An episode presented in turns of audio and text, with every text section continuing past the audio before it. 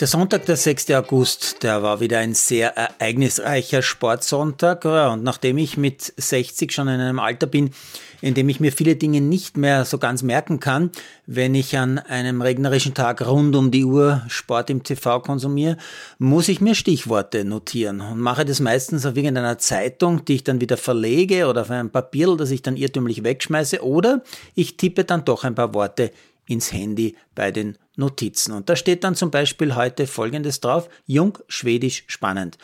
Gemeint sind jene beiden Schweden, die heute das EM-Finale beim Beachvolleyball auf der Donauinsel gewonnen haben. Die sind mir zwar schon bei der letzten EM im Vorjahr in München aufgefallen, da haben die Herren Amann und Hellwig ganz überraschend auch schon gewonnen. Und jetzt kennt man die zwei, trotzdem faszinieren sie mich. Oder auch Kommentator Kollegen Boris Kastner-Jirka, weil sie dieses Spiel wieder ein bisschen unter Anführungszeichen erneuern wenn man so will. Soll heißen, sie spielen Bälle, die man eigentlich als unorthodox bezeichnen möchte, also zum Beispiel das Aufspielen nicht aus dem Stand, aus dem Gesicherten, sondern aus dem Sprung und ähnliches mehr. Das Faszinierende daran, auch andere Teams, wie die Finalgegner aus den Niederlanden, versuchen diese Spielvarianten nachzumachen und so das Spiel interessanter zu gestalten, hochinteressant zu beobachten.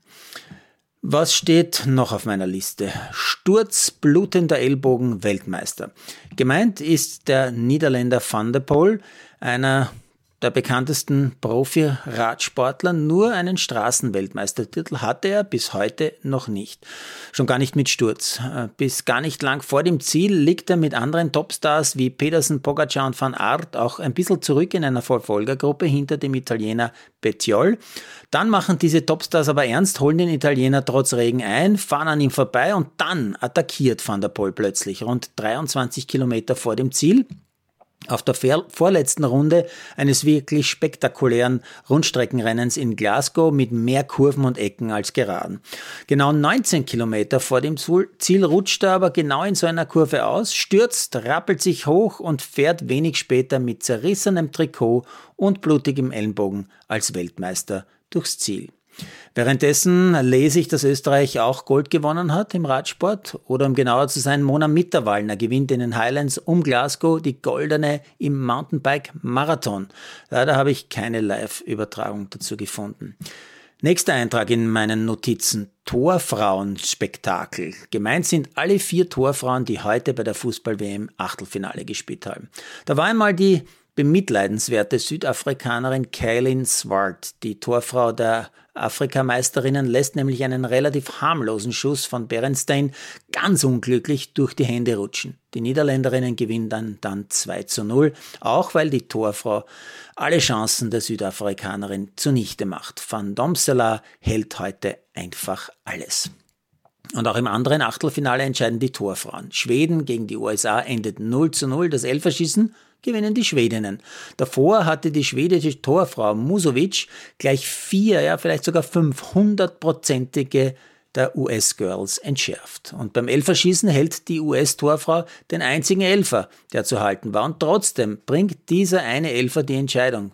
Wie das? Na, Nair wehrt den Schuss von Hurtig zwar ab, der Ball geht aber an die Latte, kommt nochmal runter, fällt auf die Linie, Nair versucht noch einmal wegzuschlagen, laut Videobeweis landet der Ball aber tatsächlich einen Millimeter hinter der Linie. Schweden im Viertelfinale, die USA zum allerersten Mal bei einer Weltmeisterschaft nicht unter den letzten acht.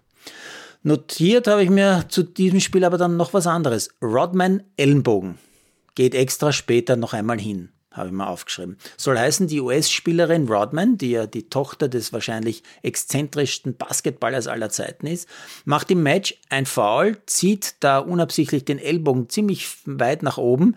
Die schwedische Gegnerin muss sogar verarztet werden, blutet, kann aber weitermachen. Und in der Totalen kann ich dann beobachten, dass Rodman extra noch einmal, nachdem sie sich vorher schon entschuldigt hatte, zur Gegnerin hinläuft, sich noch einmal erkundigt, ob alles okay ist und sich noch einmal entschuldigt. Ich sage mal so, das hätte ihr Vater in der NBA niemals gemacht. Einen schlimmeren Rüpel hat es im Basketball nie gegeben. Ja, und noch ein Blick auf meine Notizen, da steht auch noch Flüchtlinge drauf.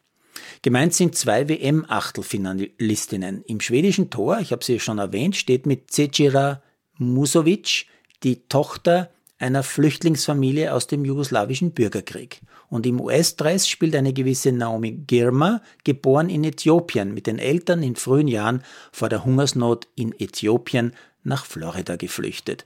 Nur so zum Nachdenken für die ewigen Rechtsausleger mit ihren Mauer- und Zaunfantasien.